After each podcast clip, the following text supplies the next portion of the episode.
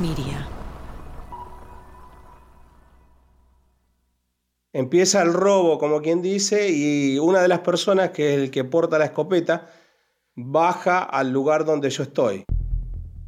Es el viernes 13 de enero de 2006. Apenas pasaron las doce y media del mediodía y hace cinco minutos que comenzó el robo al Banco Río. Walter Serrano, el custodio, tiene delante suyo los monitores de las cámaras de seguridad. Mi lugar en el búnker está en el subsuelo, donde comparto a mi derecha del búnker el tesoro del banco y las cajas de seguridad. El búnker de Serrano es un cuarto cerrado, con puerta blindada. Tiene cuatro monitores desde los que puede ver las casi 20 cámaras del banco. La puerta tiene un pequeño vidrio antibalas. Desde ahí ve bajar por la escalera a uno de los ladrones, que lleva una escopeta nos divide en un pasillo, un enrejado, donde esta persona se acerca ahí y amedrentándome con la escopeta, empezamos a, enfrentarnos con palabras y me insulta. La persona de la escopeta lleva puesto un delantal blanco, una peluca y una gorra. Serrano lo vio por las cámaras. Es el primero de los ladrones que entró al banco no deben ser tres metros, entre la puerta mía y la, reja, donde esta persona, en la jerga nosotros le decimos guitarrear, ¿no? Que golpea la reja, ¿viste? Y ahí es donde yo le digo, no me guitarreen, no le tengo miedo a una escopeta. El hombre del delantal le dice a Serrano que salga del búnker, que están asaltando el banco. Serrano le dice que no, que ya dio aviso a la policía y que van a llegar en cualquier momento y insultándome sube eh, las escaleras. A los minutos de eso baja esta persona del traje gris, encapuchada, con la jefa de área, el tesorero y otro empleado. El hombre del traje gris lleva una pistola. Le pide a la jefa de personal que abra la reja. Ella es quien tiene acceso a todos los rincones del banco incluidas las bóvedas de las cajas de seguridad. Entonces, Serrano y el hombre del traje gris se encuentran frente a frente, a través del vidrio antibalas de la puerta del búnker. Solo puede verle los ojos a través del pasamontañas que cubre su cara. Y de ahí es donde yo empiezo a hablar con esta persona del traje gris. Primero me dice que salga, yo me niego, eh, empezamos a, ver, a medirnos. Cuando veo que la persona este, me insiste que yo me entregue, le digo que no, que mejor que largue los rehenes, que yo me entregaba, pero que largue los rehenes. Serrano intenta negociar con él. Es un oficial de policía cumpliendo un servicio de custodia adicional, algo muy común en los bancos de la provincia. Y esta persona me dice, no, no, este, vos no me vas a enseñar a trabajar.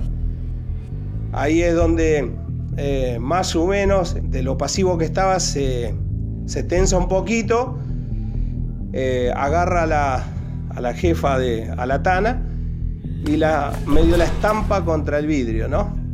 La pistola que estaba portando se la pone en la cabeza y me dice, ¿abrí o, te la mato? Serrano hace muchos años que trabaja en el banco y conoce muy bien a la Tana, la jefa de personal. Tienen mucha confianza. Sabe, por ejemplo, que hace poco nació su primera nieta. A través del vidrio del búnker, Serrano puede ver cómo crece su desesperación mientras el hombre aprieta el arma contra su sien. Las lágrimas empiezan a caer por el rostro de la rehén y llorando me suplicaba que le abra la puerta del búnker porque este, no, no, disfrutaba a su nieta todavía. Y yo le dije que le ponga la actitud, que no, no era necesario, que yo me entregaba, pero que no me toque los rehenes. Entonces, Serrano toma la decisión de poner en riesgo su vida para cumplir con su deber. En ese momento yo ya mentalmente había dicho, bueno, señor, Señor por Dios, ¿no? Si estos son los últimos momentos, cuídame la familia, nada más. Abro la puerta del búnker y me entrego. El hombre del traje gris baja su arma y se aleja de la puerta. Serrano saca su arma muy lentamente, la apoya en el suelo y la empuja hacia el hombre del traje gris. Esta persona la, agarra, la mira y dice, linda pistola, ¿eh? Levanta un poco el saco del traje gris y se la pone atrás. Ahí me dice, quédate tranquilo que no te va a pasar nada, porque yo soy un ladrón. Serrano sale del búnker con los brazos en alto. Mientras otro de los ladrones que bajó vigila a los tres empleados del banco que están ahí, el hombre del traje gris revisa a Serrano para asegurarse de que está desarmado. Entonces, apuntándole con su arma por la espalda, lo hace subir por la escalera a la planta baja. Cuando llego a la planta baja, miro los rehenes, eh, lo que me llama mucho la atención, mujeres que, lloran, que gritan, que entran en una crisis de nervio. Era muy fuerte, era muy fuerte el llanto. Serrano llega a contar entre 10 y 15 rehenes amontonados en un rincón de la planta baja. El hombre del traje gris le indica que siga caminando hasta la puerta de entrada. Como ya sabemos, le dice que lo van a dejar ir y le devuelve su arma descargada. Cuando me abre la puerta voy saliendo y veo la multitud de compañeros míos cortando Avenida del Libertador en abanico, todos apostados, mucha gente, muchos efectivos. Lentamente Serrano sale del banco. Son pocos metros que parecen eternos. Durante todo el trayecto piensa que pueden dispararle por la espalda para intentar huir. Finalmente llega hasta el cordón de seguridad y aliviado, lo primero que les dice es, por lo menos son cuatro y están armados. Pasaron apenas 15 minutos desde el inicio del robo. Ese día, Serrano le cuenta a la policía todo lo que sucedió y nunca más vuelve a hablar del tema. De hecho, esta es la primera vez que cuenta su experiencia públicamente, a excepción de febrero del año 2010 cuando declara en el juicio a los ladrones. Ahí es donde yo volví a encontrarme con la magnitud del hecho de haber salido y haber discutido un poco con esta persona que tenía la escopeta. No hay dinero, no hay nada que, compre una vida, ¿no? Y ese era mi temor de que se le escape un proyectil, un disparo, o mate a, un, a un civil Pasaron cuatro años desde el robo y la Fiscalía está determinada a lograr la pena máxima para los ladrones. Para eso, va a usar testimonios como el de Serrano para tirar abajo algunas de las versiones que se contaron sobre el robo. La toma de rehenes amable, los ladrones bondadosos que no maltrataron a nadie y la más importante, que usaron armas falsas durante el robo. Yo soy un profesional, por eso soy instructor de tiro yo les puedo garantizar que no eran armas de juguete. Mi nombre es Mariano Payela y esto es El verdadero robo del siglo. Una producción original de Adón de Media. Episodio 6. Las consecuencias. Nosotros estábamos bastante confiados porque realmente la prueba que habíamos logrado reunir durante la investigación era por demás contundente. Este es Gastón Garbus, el fiscal que debe demostrar en el juicio que los ladrones son culpables. La fecha para el inicio del debate oral es el 15 de febrero de 2010, cuatro años y un mes después del robo. Este juicio solo se podía llevar a cabo con mucha preparación. Nosotros tuvimos muchos meses preparando el debate, no podíamos improvisar. Los juicios orales en Argentina se dan frente a un tribunal. No hay jurado, son tres jueces y se llega al veredicto por mayoría. Esto sucede en un debate oral que es similar a otros países. La fiscalía y la defensa presentan su postura y testigos y después ambas partes los pueden interrogar. Gran cantidad de testigos nos entrevistamos antes del juicio, no de las víctimas, pero sí del personal policial o a la gente del banco, para que nos recuerden qué es lo que, había sucedido. Así que fue un juicio que su preparación nos demandó mucho tiempo. Durante el juicio, la Fiscalía no solo va a tener que demostrar que los acusados participaron del robo, tienen un reto mayor, lograr cambiar la calificación del delito. El juez, al autorizar el juicio, lo hizo para la acusación de un robo cometido con armas no aptas para producir disparos. Es decir, van a ser juzgados por un robo realizado con réplicas de armas. Estamos hablando de un delito cuando el arma es apta para producir disparos que arranca en seis años y ocho meses a un delito cuando el arma no es apta para producir disparos que tiene un mínimo de tres años. Esas son las penas mínimas. La Fiscalía quiere lograr la máxima condena posible, 20 años de prisión. Para lograrlo, tienen que demostrar que los ladrones usaron armas reales y que la toma de rehenes fue violenta. Garbus y su equipo empiezan a diseñar toda su estrategia, pero comienzan a tener problemas con uno de sus testigos clave. Tuvimos un año y medio antes del juicio este, bastante complicado con relación a la posibilidad de que Ditulio se desdiga o, mantenga su versión de los hechos en el juicio. ¿no? no fue fácil. Alicia Titulio, la mujer que denunció a toda la banda. En un momento, los abogados de su ex esposo, Beto de la Torre, la convencieron para decir que lo que había declarado era mentira. Después ella se retractó y dijo que sí era verdad. Entonces, la fiscalía no sabe qué puede llegar a pasar cuando le toque a ella hablar frente a los jueces. Puede jugarles a favor o en contra. Pero ese no es el único problema que encuentran, porque seis meses antes del juicio reciben noticias inesperadas del hombre del traje gris según la versión de Vitete, él había estado el día del hecho en Uruguay firmando unos contratos de una empresa de comercio exterior que él tenía allí. Para lo cual aportó los testimonios de una escribana que dice haber eh, estado con Vitete ese día a la mañana temprano en Montevideo firmando unos documentos. El juez considera que la prueba que presentó Vitete es contundente. Así que, para llevarlo a juicio, primero la fiscalía tiene que demostrar que es falsa. No logran hacerlo a tiempo, así que el 15 de febrero de 2010 comienza el juicio solo para cuatro de los acusados. Alberto de la Torre, Sebastián García Bolster, Julián Sayo Echevarría y Fernando Araujo. Bueno, a mí siempre me divirtieron mucho las coberturas de juicio y sobre todo estos juicios. Se llenaba todo de periodistas, eh, los camarógrafos, las radios. Conocimos a María Ripeta en el segundo episodio, cuando logró la exclusiva del mensaje que dejaron los ladrones. En el año 2010 trabaja para el diario Crónica. Ella siguió el caso desde el inicio, así que se ofreció rápidamente para cubrir el juicio no quiere perderse ni un minuto de lo que podría ser el desenlace de la historia del robo. Como siempre, el primer día fue un caos de periodistas, era un juicio muy esperado.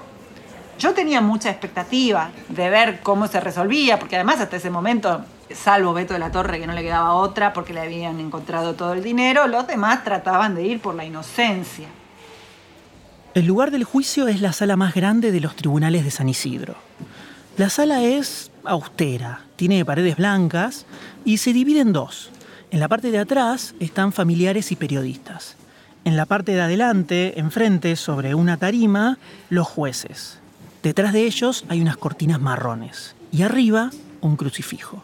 Después, enfrentados de cada lado a la altura mm, del piso, igual que el público, estaban de un lado el equipo de fiscales, del otro lado estaban todos los acusados, que eran cuatro, más sus abogados. Y en el centro, frente a la tarima de los jueces, hay una mesa con una silla donde se sientan los testigos. En este momento los acusados tienen prisión domiciliaria, así que un móvil de la policía se encarga de ir a buscarlos y traerlos al juzgado.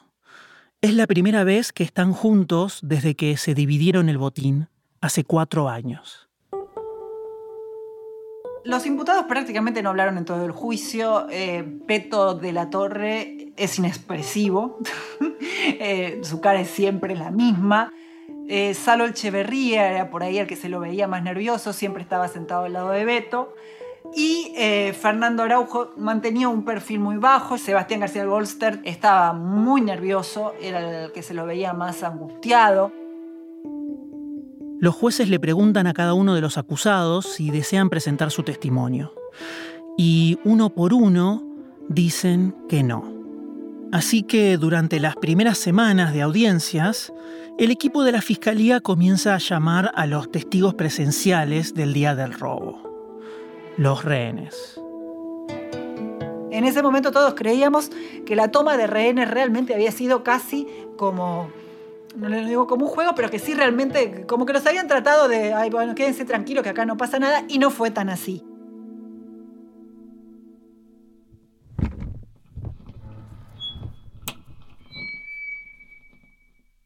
Estaba esperando para ser atendida y de repente alguien me golpeó la nuca, como tirándome al piso, con un elemento duro que yo asocié que era un arma porque después vi un arma. Esta es Estela M., una de las rehenes del robo. Estaba en el banco haciendo un trámite, como tantos otros. Su testimonio y los otros que vamos a escuchar están recreados palabra por palabra de lo que dijeron en el juicio según el expediente judicial, como el de José F., otro cliente del banco. Ingresé al banco al mediodía. Cuando entré, una persona que tenía un pasamontañas me puso contra la vidriera que a la calle Libertador. La persona que me agarró tenía un arma en la mano, plateada. Movió la corredera y cayó una munición al piso. Siempre permanecíamos custodiados a veces por el del traje gris y a veces por el de guardapolvo, que tenía un arma larga. Solo nos dejaban orinar en los macetones de las plantas. Me tiraron al piso, me caí. Ahí me dijeron, esto es un asalto, vos nos vas a ayudar, nos tenés que acompañar a todo lo que te pidamos. Si suena una alarma, te matamos. Que todo dependía de mí, tanto los rehenes como el resto de mis compañeros.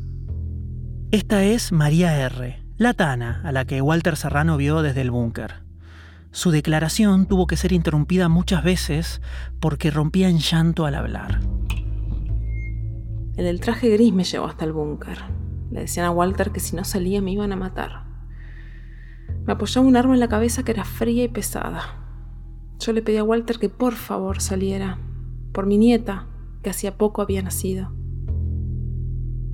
Martín D. también era empleado del banco. Había terminado de atender a un cliente cuando comenzó el robo. Estaba muy nervioso. Eh, me hice pis encima. Pedí ir al baño y uno de los asaltantes me dijo que me estaba comportando como un chico de 15 años, que le estaba rompiendo las pelotas, que lo tenía podrido y que me iba a dejar ir. Fue el primer rehén liberado. Tenía un ataque de pánico tan grande que no pudo hablar con la policía por varias horas. Toda la situación le generó secuelas graves. Al otro día en casa tuve un brote de angustia. Me puse a llorar que parecía que me estaban matando. Me medicaron y me derivaron a hacer terapia. Estuve siete meses viviendo lo de mis padres porque no me animaba a quedarme solo. Tenía miedo de salir a la calle, sentía que me estaban persiguiendo. Tuve que hacer terapia con motivo de todo esto porque solo no, no podía salir. Para los ladrones, la toma de rehenes había sido una estrategia para distraer a la policía nada más. Pero para las personas que estuvieron dentro del banco, fue una situación muy real. María presenció todos los testimonios les habían gritado, eh, los habían amenazado, les decían que si no hacían lo que les decían los iban a matar, estaba eh, el miedo a la muerte y entonces uno tomaba conciencia de que eso no había sido un juego ni una puesta en escena, había sido una toma de rehenes real.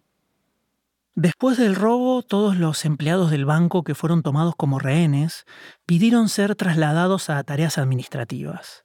Querían estar alejados del dinero. Eso sorprendió a todos.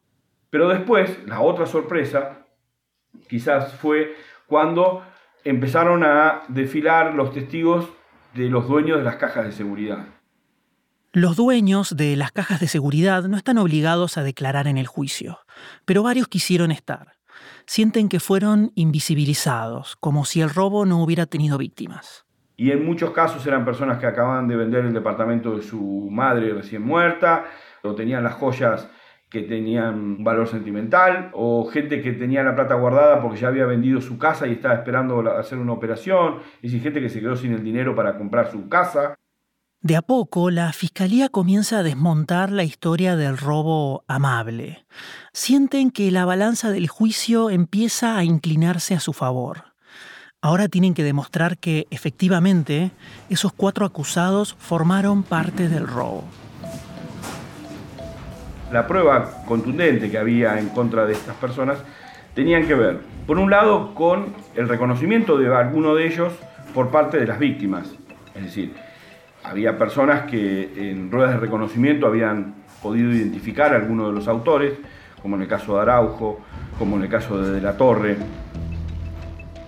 todo el país está pendiente del juicio.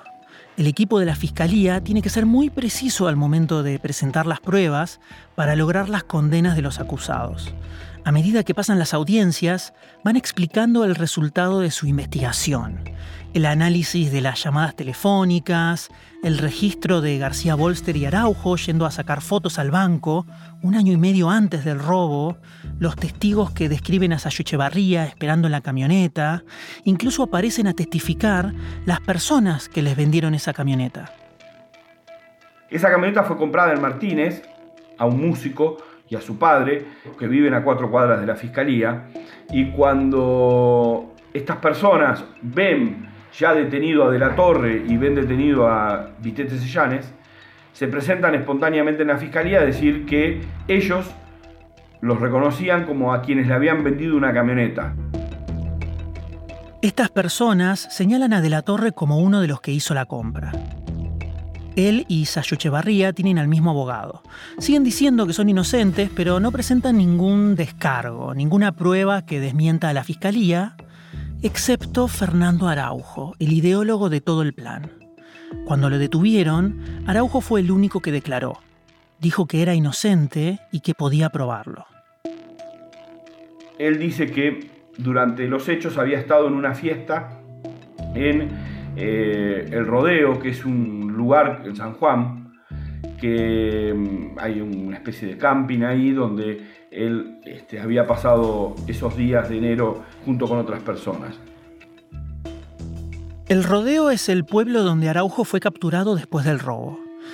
Y no solo dice que estuvo ahí, presenta muchísimas pruebas, fotografías, testigos y hasta registros de hoteles. Todo eso lo ubica a 1.300 kilómetros de distancia del Banco Río el día del robo. Garbus va a tener que refutar cada una de esas pruebas ante los jueces o todo el caso se puede caer abajo. Todo el, preparativo para poder desarticular la coartada de Fernando Araujo fue lo que más trabajo nos dio. Esto me, requirió a mí y a mi equipo de trabajo un desafío profesional. Yo tenía gente en, el público tomando nota, no se nos escapaba absolutamente nada, teníamos este, reuniones todos los días. La fiscalía trabaja al máximo para desarticular cada detalle de su coartada. Araujo presenta fotos que, según dice, lo ubican en San Juan el día del robo. Lo primero que tuvimos para decir al respecto, bueno, que esas fotografías no tenían fecha, no había ninguna certificación que efectivamente eso haya ocurrido el 13 de enero del año 2006. Eh, eran fotos de una reunión, pero no podía haber sido en cualquier lado. Según Araujo, el día del robo hubo una fiesta muy grande en San Juan, y él insiste con que estuvo ahí. Garbus intenta invalidar esa prueba presentando testigos que dicen lo contrario.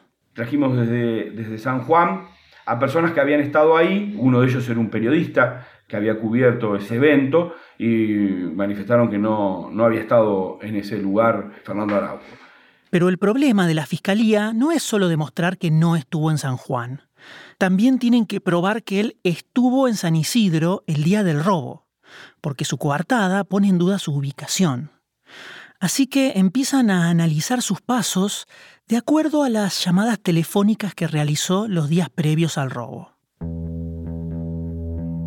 Fernando Araujo durante el tiempo que él estuvo en San Isidro con relación al robo se hospedó en la casa de una amiga.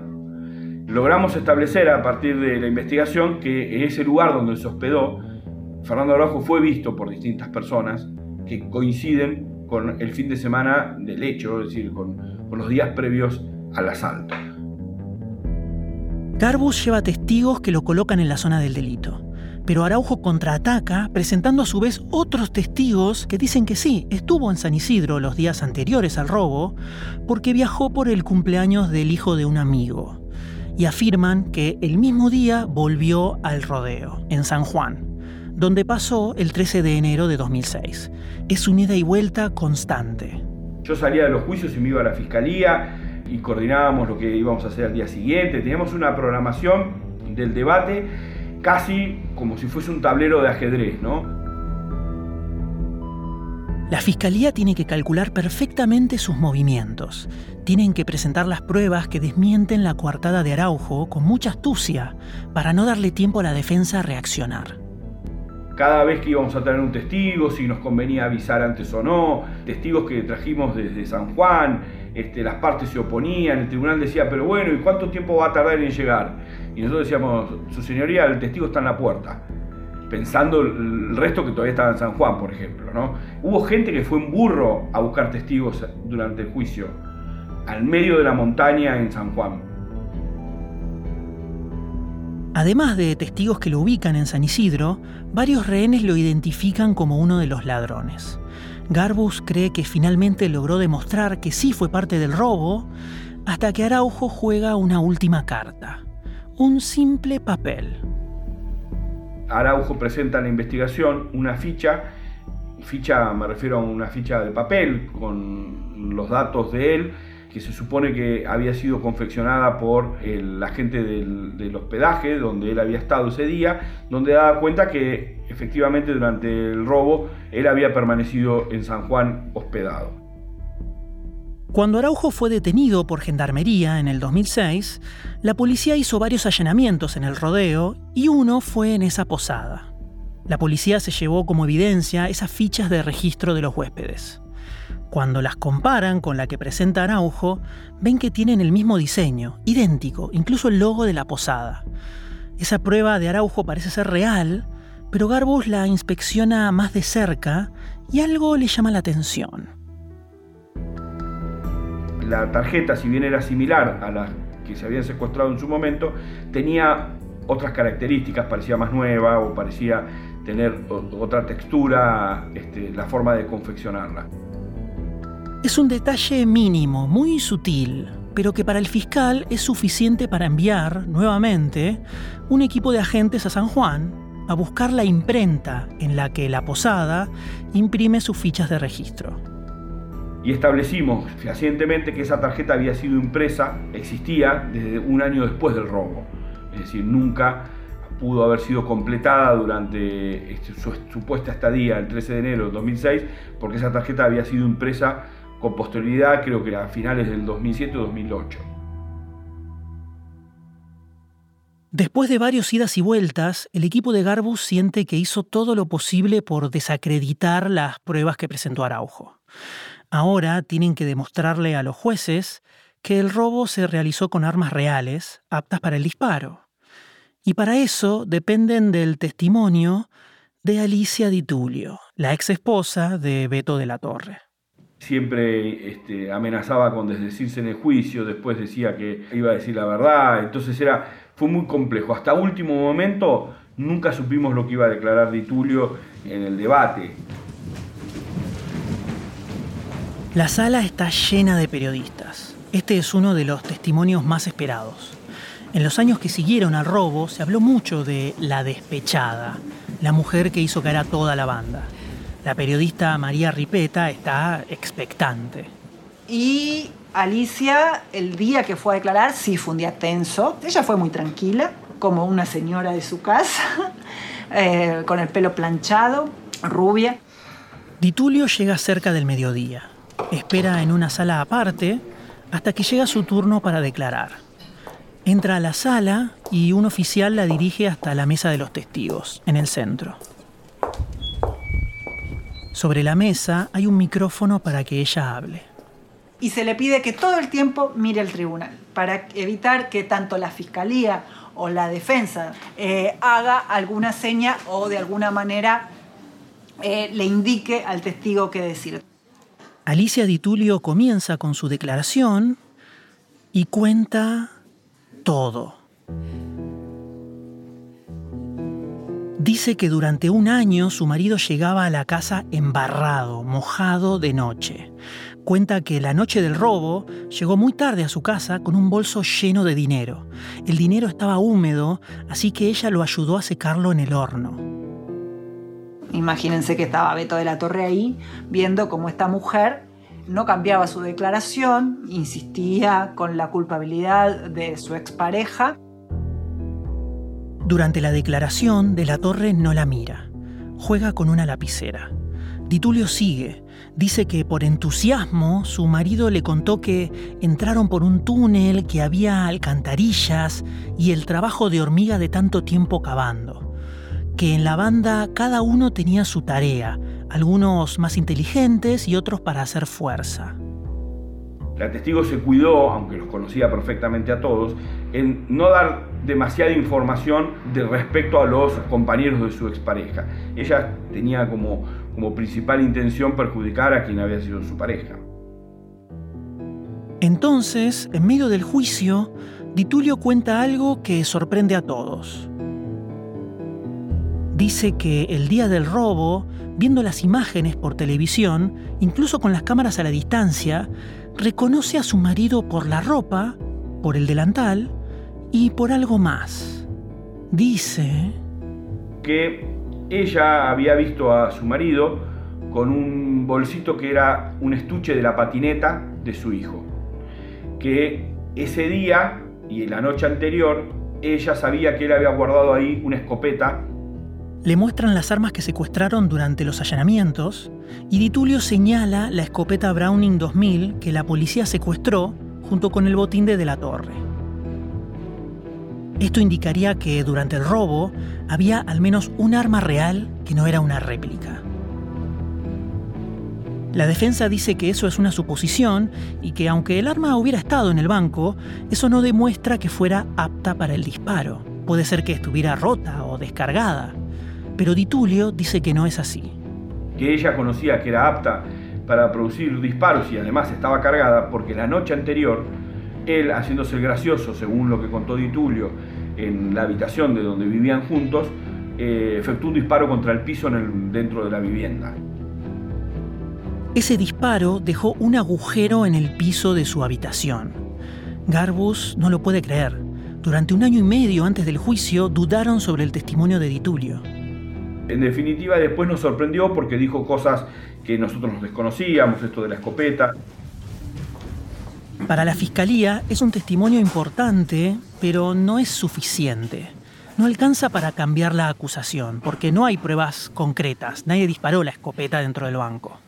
Pero sí le sirve a la fiscalía para que su estrategia principal tenga más impacto cuando llaman a declarar a Walter Serrano, el custodio del banco. Cuando las autoridades que están a cargo del juicio me preguntan si las armas eran reales, yo manifiesto que sí que eran reales. Ahí es donde yo le digo que yo soy instructor de tiro. Después de relatar todo lo que sucedió cuando lo sacaron del búnker, Serrano explica que al ser instructor de tiro, tiene mucho conocimiento sobre armas y describe la escopeta con la que Beto le guitarreó la reja como una Browning 2000 con el culatín roto. Entonces, uno de los jueces le pregunta, si yo traigo este, varias escopetas, ¿usted está eh, dispuesto a, señalarme cuál es la, escopeta? no hay ningún problema, le digo. Yo se la señalo. La sesión entra en una pequeña pausa.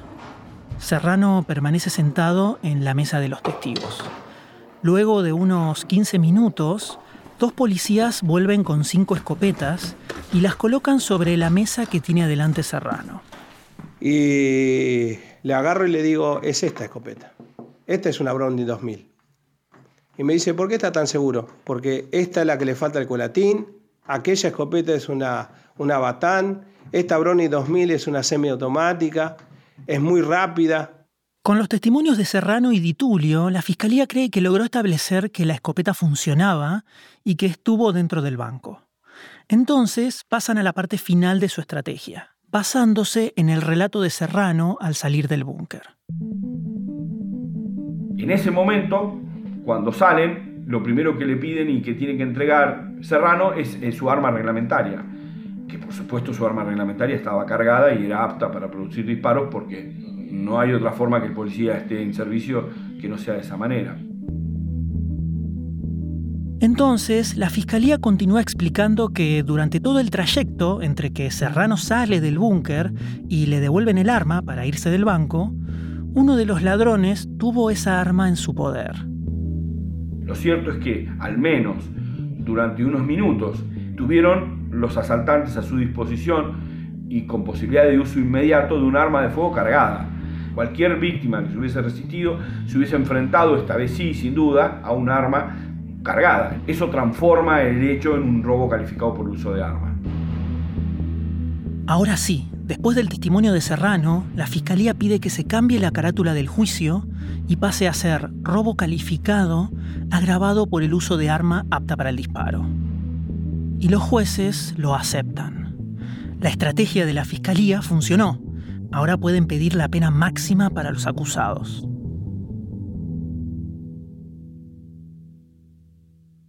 Todo el debate judicial dura casi tres meses.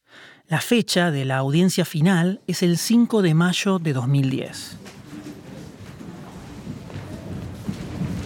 La sala nuevamente está llena de periodistas. Es el momento de los alegatos finales. La fiscalía hace su presentación durante varias horas y pide la pena máxima. María, por supuesto, está ahí. Los fiscales habían pedido 20 años, tiraron con todo el código penal en la cabeza robo en poblado y en panda, eh, privación de la libertad, uso de arma. Ellos insistieron con el apto para el disparo, a dos le pusieron el encubrimiento. Para ese momento, De la Torre y Sayo Echevarría están nuevamente con prisión preventiva, porque son ladrones con mucho prontuario. García Bolster y Araujo están con prisión domiciliaria. La fiscalía termina su exposición tarde, como a las 10 de la noche.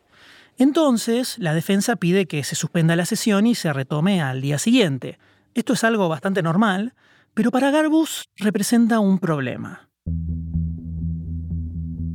¿Qué hacíamos con los que estaban en libertad? Porque ya la fiscalía había hecho su pedido de adelantamiento de veredicto con la imposición de penas a cumplir y si nosotros interrumpíamos el juicio y lo dejábamos que se vayan, era bastante probable que al día siguiente no vuelvan. Garbus cree que los ladrones saben que las cosas no salieron a su favor, entonces le dice a los jueces que no se les puede permitir irse cuando ya se enteraron de que puede esperarles hasta 20 años de prisión.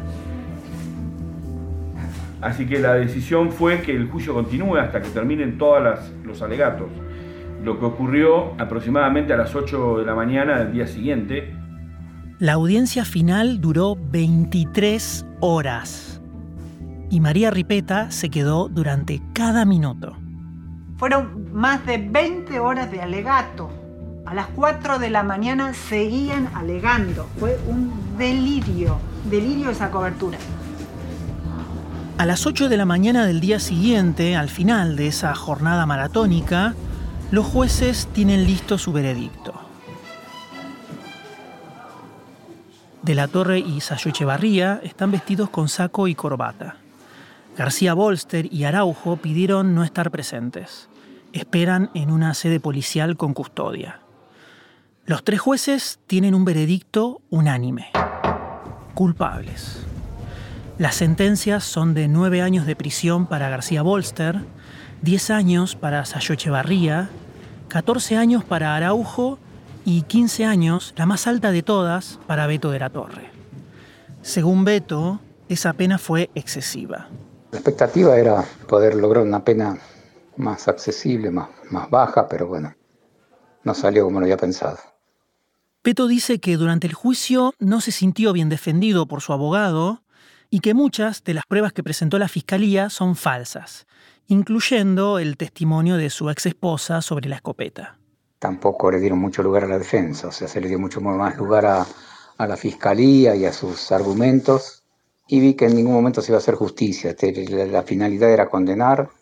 Para el fiscal Garbus, todo el proceso del juicio por el robo al Banco Río significó uno de sus momentos profesionales más importantes. Y principalmente gracias a Fernando Araujo.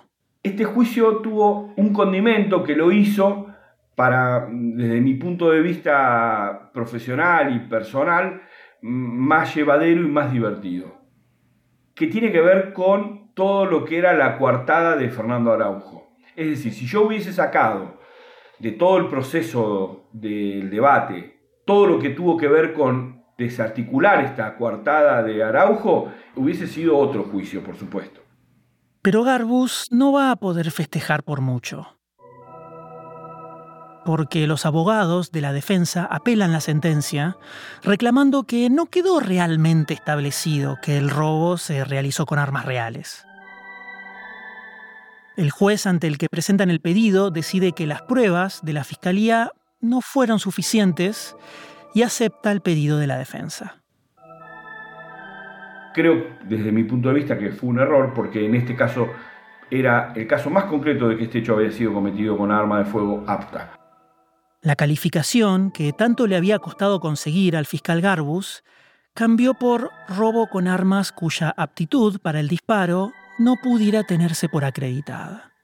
Pero bueno, son cuestiones este, anecdóticas que quedaron en las páginas de este expediente, ¿no?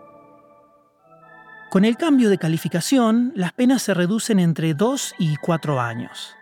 Sin embargo, esto no marca el fin del caso para Garbus, porque todavía hay uno de los ladrones que sigue en libertad, Mario Vitete, el hombre del traje gris. A nuestro criterio, debió haber llegado a juicio junto con sus consortes, por muchas razones. Pero bueno, es lo que nos tocó y son los distintos detalles que tuvo este proceso largo, raro y novedoso, ¿no? La fiscalía demuestra que los documentos que supuestamente ubican a Vitete en Uruguay el día del robo son cuestionables. Así que el juez autoriza que sea llevado a juicio. Y para no repetir todo el proceso de nuevo, la fiscalía le ofrece a Vitete un juicio abreviado él se declara culpable y se negocia la condena. Y él acepta.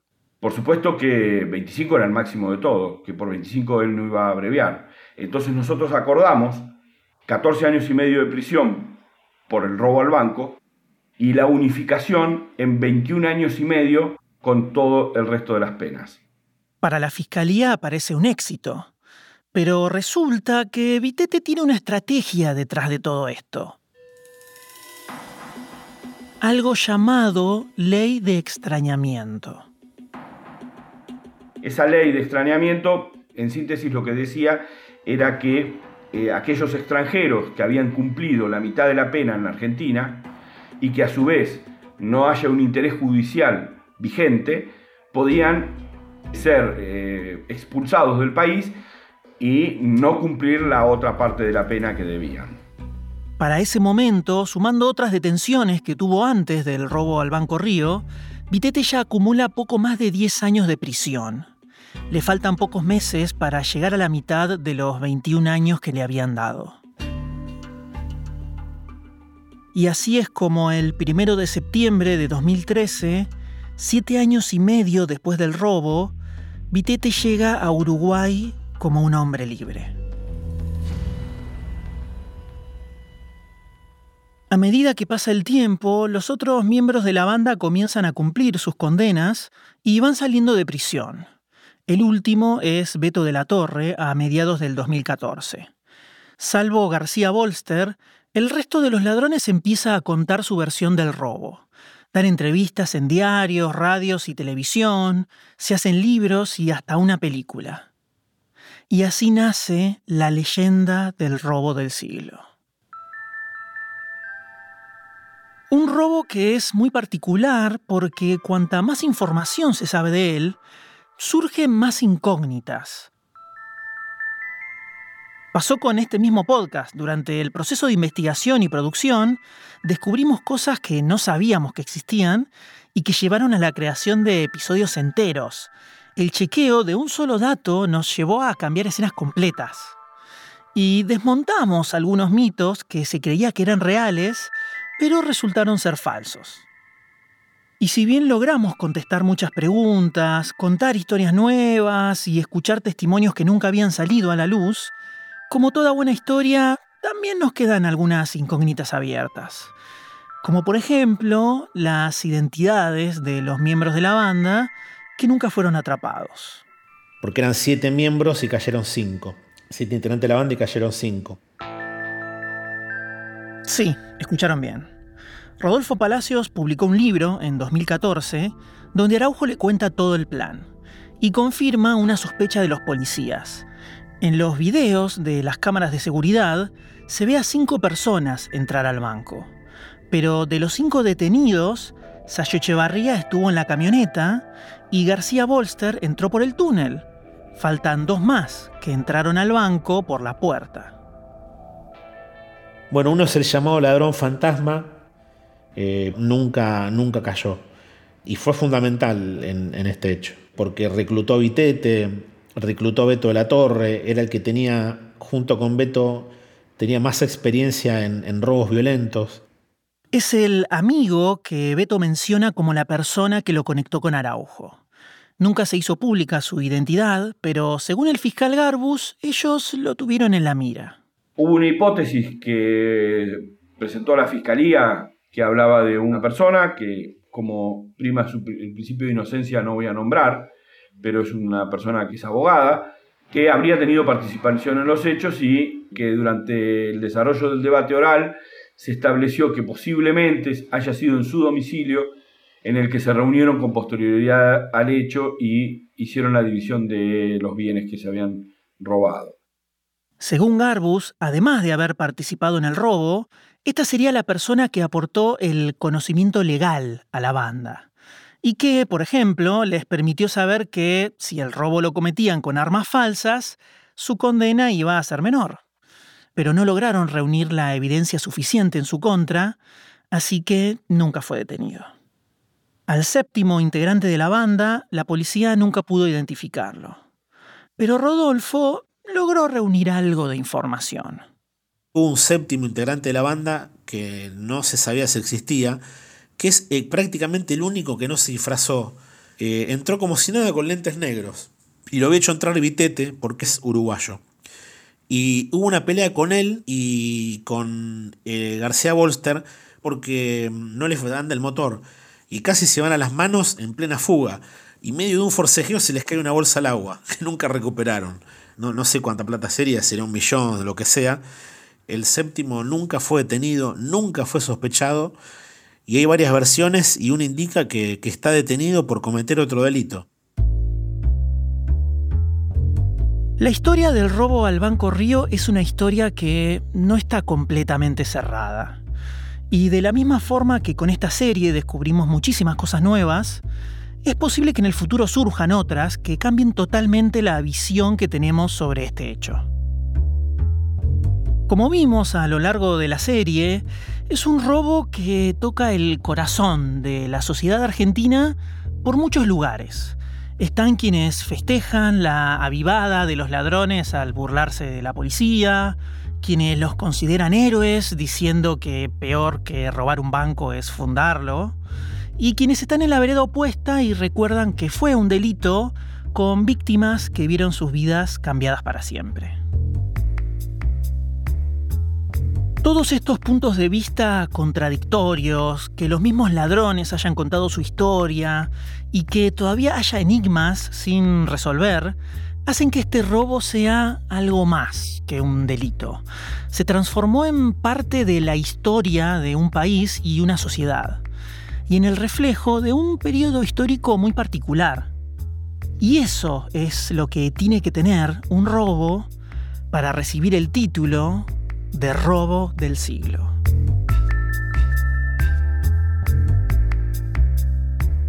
Queremos darle las gracias a todas las personas que confiaron en nosotros para hablar en este podcast.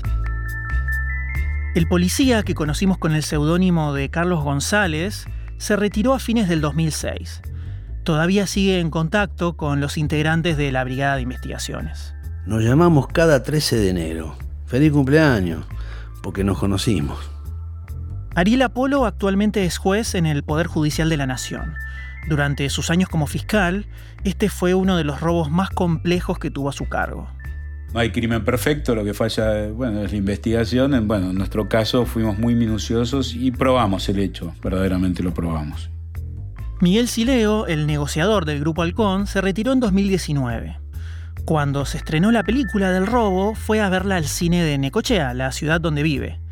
Al terminar la función, alguien del público lo reconoció. Todos lo ovacionaron. Que en Argentina, que 300 personas desconocidas aplauden y feliciten a un policía era algo que realmente, que si me lo contaban no lo iba a creer. Sigo pensando si realmente pasó. Es como una fantasía. Hugo Matskin, el jefe del equipo a cargo del análisis de las llamadas telefónicas, llegó a ser jefe de toda la policía de la provincia de Buenos Aires. Se retiró a fines del 2015 y para él la creación del sistema BIKE de análisis de telecomunicaciones fue su mayor logro. Para mí era el orgullo más grande que tuve en mi carrera. No obstante haber sido tantos años de policía. Ese es mi orgullo en la policía. Gastón Garbus todavía trabaja en la Fiscalía de Martínez Acasuso. El juicio por el robo al Banco Río sigue siendo uno de sus momentos profesionales más recordados. Que pasen 600 personas a declarar, que un juicio lleve más de cuatro meses, que una audiencia tenga casi 23 horas de duración, esas cosas no ocurren y, y, quedan dentro de lo que es la experiencia profesional de todos los que participamos ahí. María Ripeta hace varios años que es periodista en televisión, trabajo por el cual recibió varios premios. Para ella es el resultado de un camino que se inició con este caso. Yo siento que además el caso del robo del siglo fue lo que definió que yo no me quisiera mover nunca más de los policiales. Nunca más. Rodolfo Palacios logró cumplir su sueño de entrevistar a toda la banda. En 2014 publicó el libro Sin armas ni rencores, contando la historia de los ladrones representa uno de sus grandes momentos profesionales y personales. Yo además cuando escribí el libro venía de una situación personal medio complicada de separación, después terminé viendo en una pensión y en todo ese proceso para mí ese libro eh, a mí me terminó de sacar un poco de, de mi realidad. De las 145 cajas de seguridad robadas, 8 estaban vacías. Los dueños de las otras 137 realizaron acciones judiciales contra el banco por el robo. El banco y su aseguradora pagaron cerca de 15 millones de dólares a los damnificados. Muy pocos recuperaron los objetos personales que tenían en las cajas. Todos los condenados por el robo al Banco Río están en libertad. Sebastián García Bolster sigue trabajando en su taller de motos de agua. Al día de hoy insiste en que es inocente. Julián Sayo Echevarría se recibió de abogado y se dedica a defender a otros delincuentes. Mario Vitete vive en San José, su pueblo natal en Uruguay. Tiene una joyería y dice ser un ejemplo de que la reinserción social es posible. Tiene prohibido volver a Argentina hasta el año 2034. Fernando Araujo vivió muchos años en Europa. Volvió a Argentina en 2019 para producir la película basada en el robo. Y para Beto de la Torre, el robo significó una aventura, llegar a lo más alto de su carrera, a pesar de la traición de su ex esposa y de haber estado casi nueve años en prisión. Arrepentir realmente no, no, no me arrepiento de nada que hice en la vida porque todo me dejó una enseñanza y me dejó un, camino, en este caso, diferente a seguir, ¿no? Yo digo que con el tema del, corralito y con eso hubo mucha gente que estuvo afectada por los movimientos bancarios. Entonces eh, yo pensé, a qué argentino no le sacamos una sonrisa con el robo del banco, ¿no? Por supuesto, le preguntamos si sabe qué pasó con el resto del botín. Y bueno, algunas cosas fueron para, para otro lado. Y bueno, estamos esperando a Papá Noel, ¿viste? A ver si, si se digna a traer por lo menos un vuelto, ¿viste?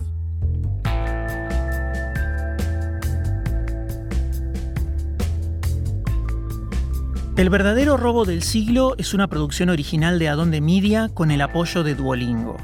Este episodio fue producido y escrito por mí, Mariano Payela.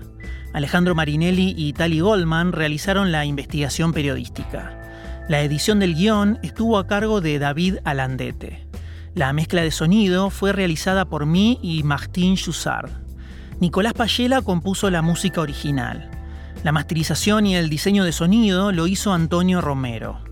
Las voces de los testimonios de este episodio son de Miranda Carrete, Marcelo Mansi, Florencia Flores Iborra y Román Frontini. Luis Siembrowski es la voz de Carlos González. La ilustración del episodio es de Tony Gannem. La estrategia de marketing del podcast estuvo a cargo de Gonzalo Castro y Melissa Chaile. Luis Gil apoyó en la planificación y la publicación. Martina Castro fue la productora ejecutiva.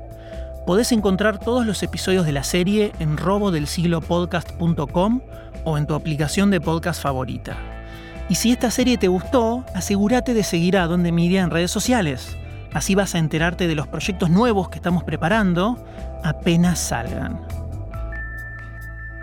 Gracias por escuchar.